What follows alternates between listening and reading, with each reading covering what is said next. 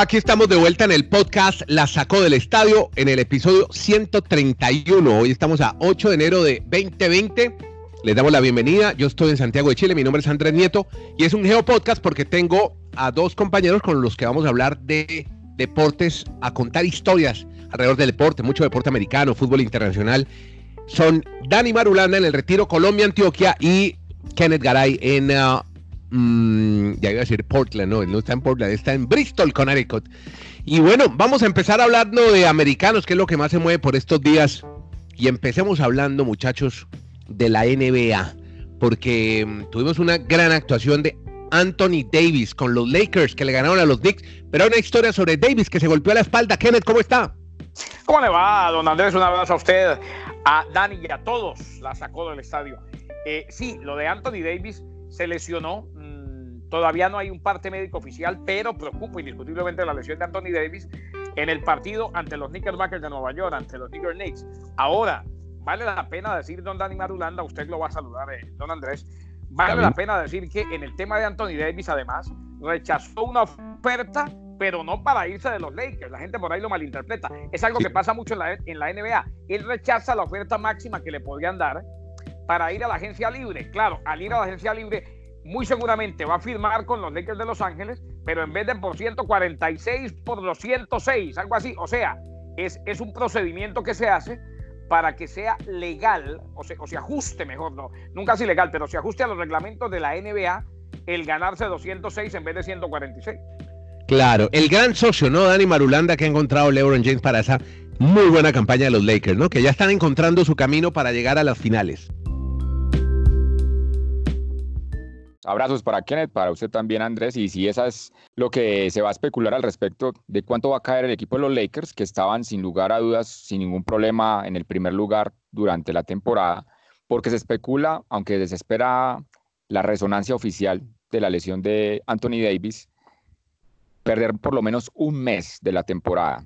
Y eso sí mm. abarca muchos partidos para los Lakers, porque como usted lo dice, es la gran dupla para LeBron. LeBron ayer tuvo 31 puntos, pero Anthony Davis es clave en el andamiaje ofensivo de, esa escuadra de los Lakers de Los Ángeles. y como es, un, golpe en la parte baja de la espalda, pues se especula que es complicado la recuperación. Y más a lo, bueno, es un tipo joven, 26 años, pero la caída fue muy dura. Uy, me dolió a mí la espalda viéndolo caer a ese tipo.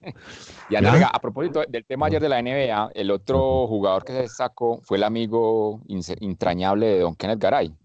Hablamos de Benito, de Benito Carmelo. Ah, Benito Carmelo, claro. Claro, de boricua, de ascendencia boricua. claro. De ahí su nombre Benito, que fue propuesto por su bisabuela.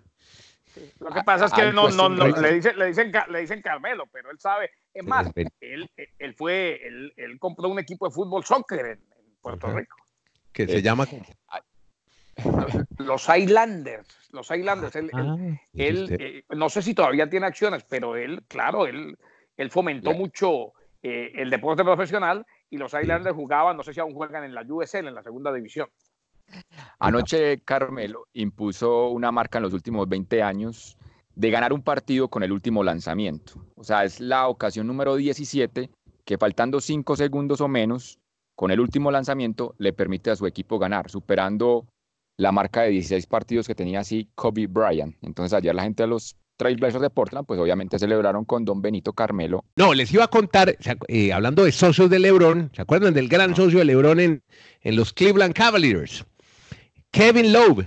Kevin Love pues, junto a Kyrie Irving, sí, los, exacto, exacto, y Kyrie Irving, no, pues hombre, muy refunfuñón el tipo, muy mal geniado a sus 31 años, muy, muy atacado, y ha reconocido que, que se está portando como un niño como un niño de 13 años.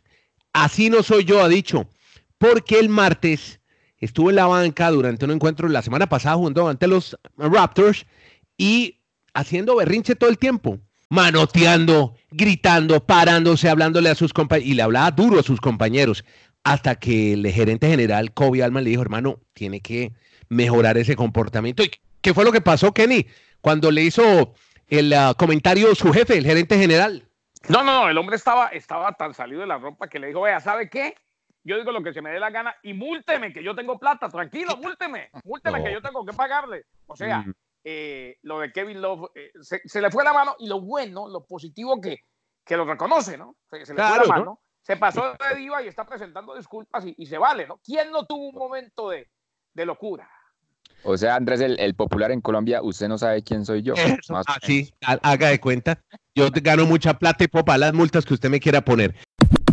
Con lo que pasa alrededor del béisbol, no sé si ustedes se acuerdan, eh, bueno, pasó en un juego de ser mundial, pero suele ocurrir con frecuencia, y sobre eso hemos hablado aquí en este podcast con Dani y con Kenny, sobre la posibilidad de enmayar todo el estadio, sobre todo para los aficionados que van a los partidos de béisbol. Estas, estas bolas de foul son muy peligrosas, a tal punto que hace siete meses una bola de foul en el Minute Maid, en el estadio de los Astros de Houston, le pegó a una niñita de dos años. Claro, ¿qué hace una niña de dos años también en un estadio? Preguntaría, bueno, el papá le gusta el béisbol y no tiene con quién dejar a la hija, pero muy chiquitica le pegó la pelota. Hoy ha hablado el abogado de esa niña y ha dicho que la niña tiene una lesión cerebral permanente. Así que lamentable noticia que está ocurriendo. ¿Y, qué, y de qué, qué, se dice en Estados Unidos sobre ese tema de los golpes que pueden sufrir los aficionados en un partido de béisbol? A ver, eh, primero que todo, eh, hay varios equipos que ya se han hecho conscientes y han puesto el enmayado eh, por todos lados para evitar este tipo de situaciones. un extendido, precisamente, porque ya, porque como dice Dani, un extendido porque ya existe eh, la protección en, algunos lados, sobre todo detrás del home play, pero, pero es algo que deberán seguir todos los equipos inmediatamente. Va a llegar el momento en que Ron Manfred, el comisionado, simple y sencillamente dé la orden y se haga. Y la otra, Andy, que tiene que ver con el béisbol. ¿Lo de las señas? Lo de las señas. Ustedes se acuerdan que eh, eh, se vienen sanciones que fueron investigados los Astros de Houston por robo de señas en el 2017.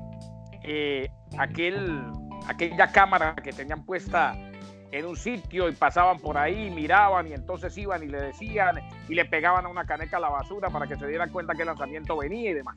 Ahora se está investigando a los Medias Rojas de Boston porque hacían lo mismo pero en el cuarto de repeticiones de video. Era una especie de cadena. Iba uno, miraba, se lo decía a otro, el otro corría hasta el otro y terminaban diciendo cuáles eran las señas.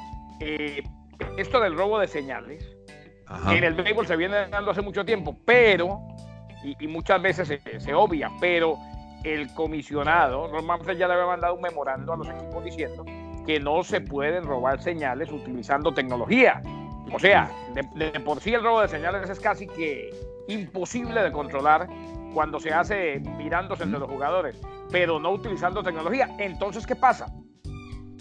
Dicen que se vienen castigos ejemplares, que no va a ser contra jugadores, pero sí, contra directivos, entrenadores, empleados de los equipos y demás.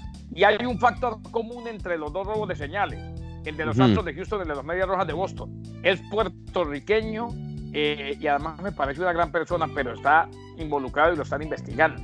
Al Cora. Mm. Eh, fue coach de banca de los Astros de Houston cuando se robaron las señales en el 2017 y fue el entrenador en jefe el manager de los Medias Rojas de Boston, campeones del 2018, a quienes también acusan de robar señales utilizando tecnología. Eh, pero qué curioso, todo por Boston, pues. O sea, hmm. los Red Sox, los Patriots. Patriots. ¿Saben manejar allá esos aparaticos o qué? Mucha universidad aunque los astros, aunque los astros, aunque los astros son de Houston. Sí, sí. claro, claro, claro, claro, claro.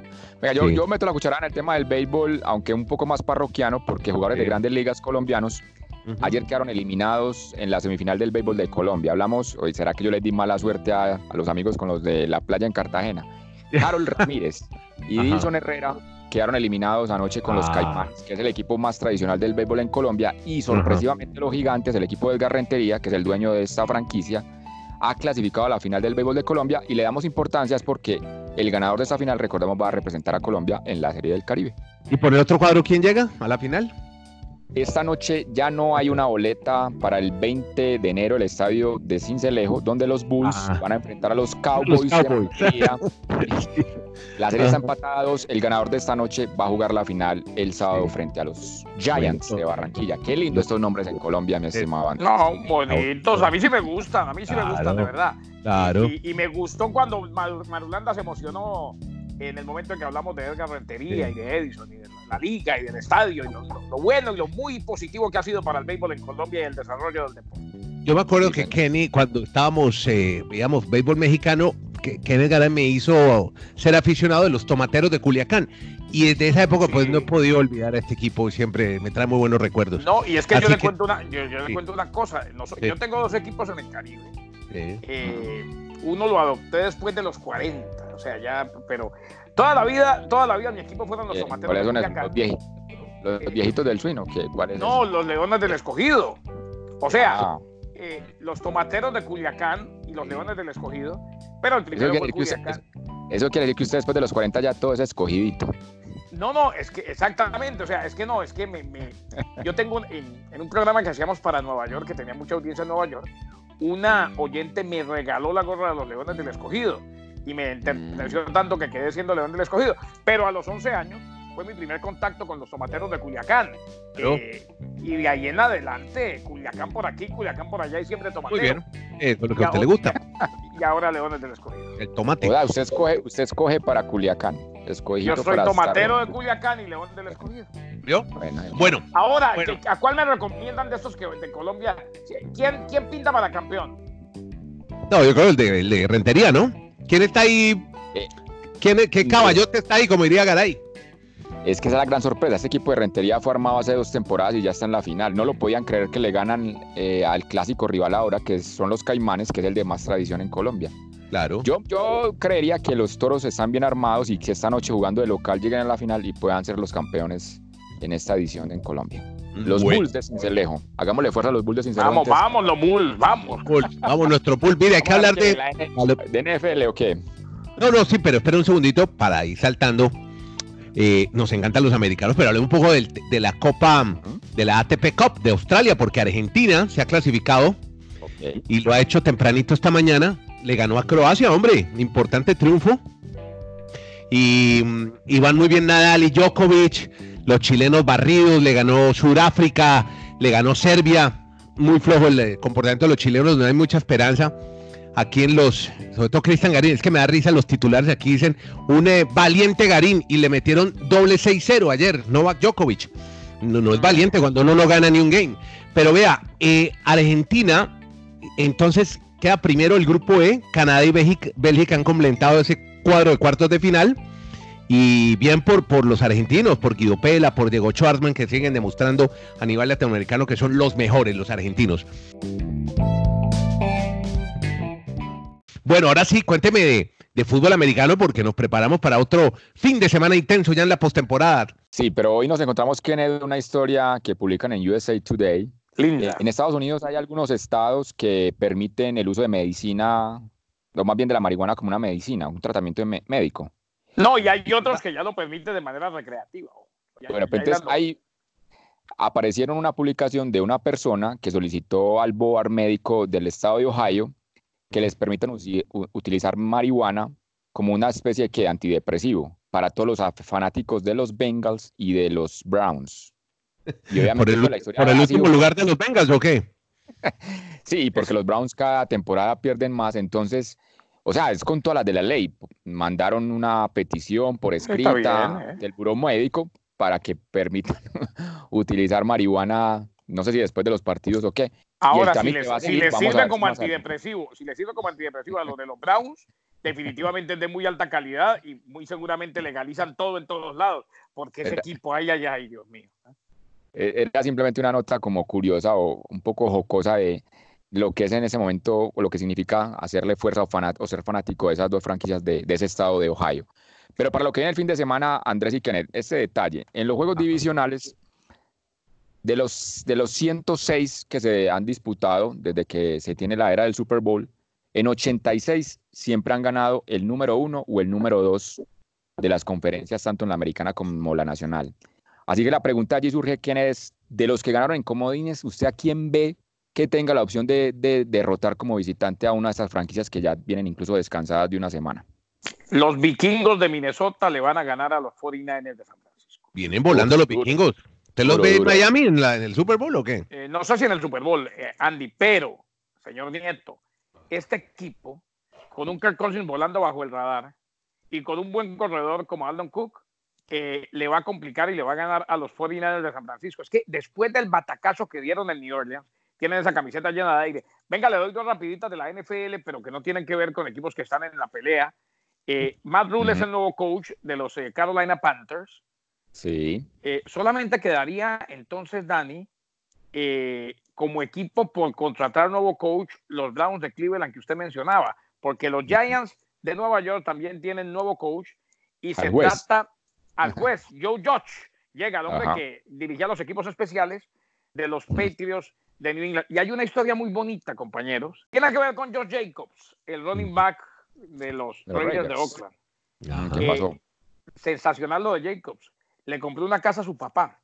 Eh, y, no digo porque, porque pues sea algo que no se ha hecho, algo que pasa por primera vez, no. lo que pasa. Sí, lo... lo que pasa es que Jacobs, Jacobs y su familia, el papá y los hermanos, eh, estuvieron viviendo un año o algo por el estilo en su automóvil, en el carro. Ah, en pero el tráiler, ¿no? No, no, no, ¿Carro, carro? No, en el carro de él. O sea, estaba, estaban tan mal económicamente que él manejaba hasta que encontraba un sitio donde durmieran. Ahí dormí y mm. después lo llevaba al colegio. Eh, él prometió que si algún día su sueño se daba, le compraría una casa. Aprovechó entonces su primer contrato, el hombre de Alabama, y le compró una casa a su papá. Y el papá dice, yo destaco en Josh que siempre tuvo fe y que me escuchaba cuando le decía, los mejores días vienen, simplemente hay que seguir luchando. Así que linda, linda historia. Linda historia, sí, sí. Bueno, aquí en, a nivel latino, ¿usted se acuerda? A Juvergen Martínez, ¿se acuerda? El boxeador colombiano, campeón de medallista olímpica. Ese, le prometieron casa para la mamá. ¿Al fin se la entregaron o no, Dani, a la mamá? ¿Usted qué sabe? ¿Usted que está más ligado ahí con, con la, liga de boxeo de Antioquia? Pero no, no sé, esos, no sé esos, políticos de turno si realmente cumplen. No, pues, pero, pero, dársela, habrá que dársela a la mamá. Yo, hay que averiguar ese dato si le dieron la casa a la mamá.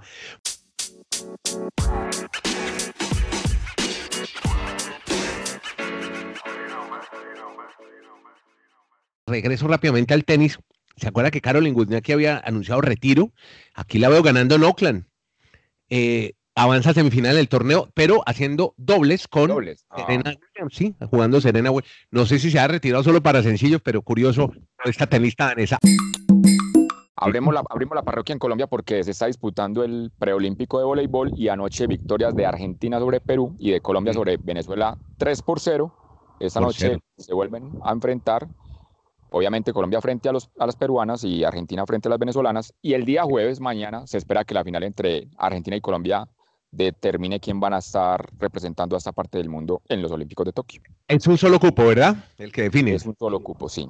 Pero realmente se ve muy fuerte la, la chica de Colombia en la jornada anterior y creo que el jueves eso es lo que se espera, la, el enfrentamiento con Argentina para ver cuál de las dos puede estar en Tokio 2020. Bueno, ¿vio la calidad de, de Amanda Coneo? ¿Vio qué calidad, qué jugadora? No, esa Coneo, esa Coneo me tiene a mí enloquecido tremenda jugadora. Ah. Pero, pero además me alegra el, el, coliseo, la, la, arena, digo así yo, la arena, la, el coliseo, el salitre. salitre no, no, teteado. Hasta las banderas estaba, qué bueno, hombre. La gente apoyando el eso cuando, eso cuando es gratis, la gente hasta para una patada.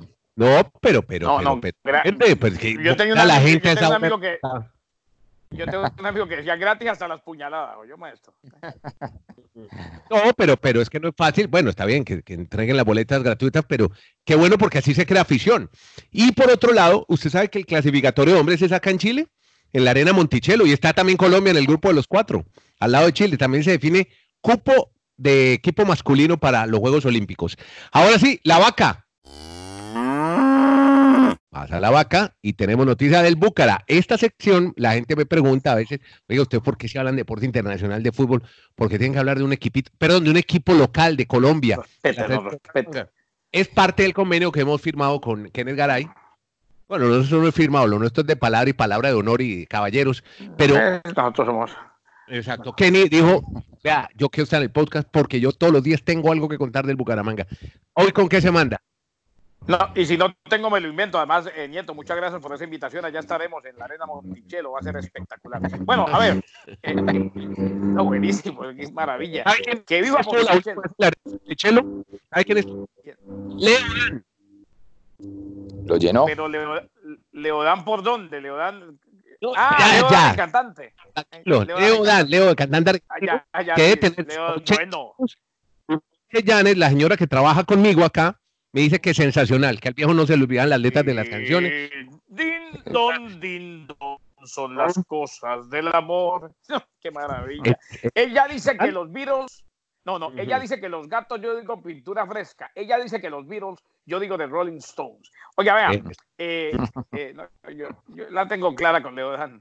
Eh, Leodan por donde. Bueno, a ver, a- eh, Roger Torres. ¿eh? Ah. Roger, eh, Roger Torres. Roger Ustedes Torres. recuerdan. Recuerdo a Roger Martínez, el de América.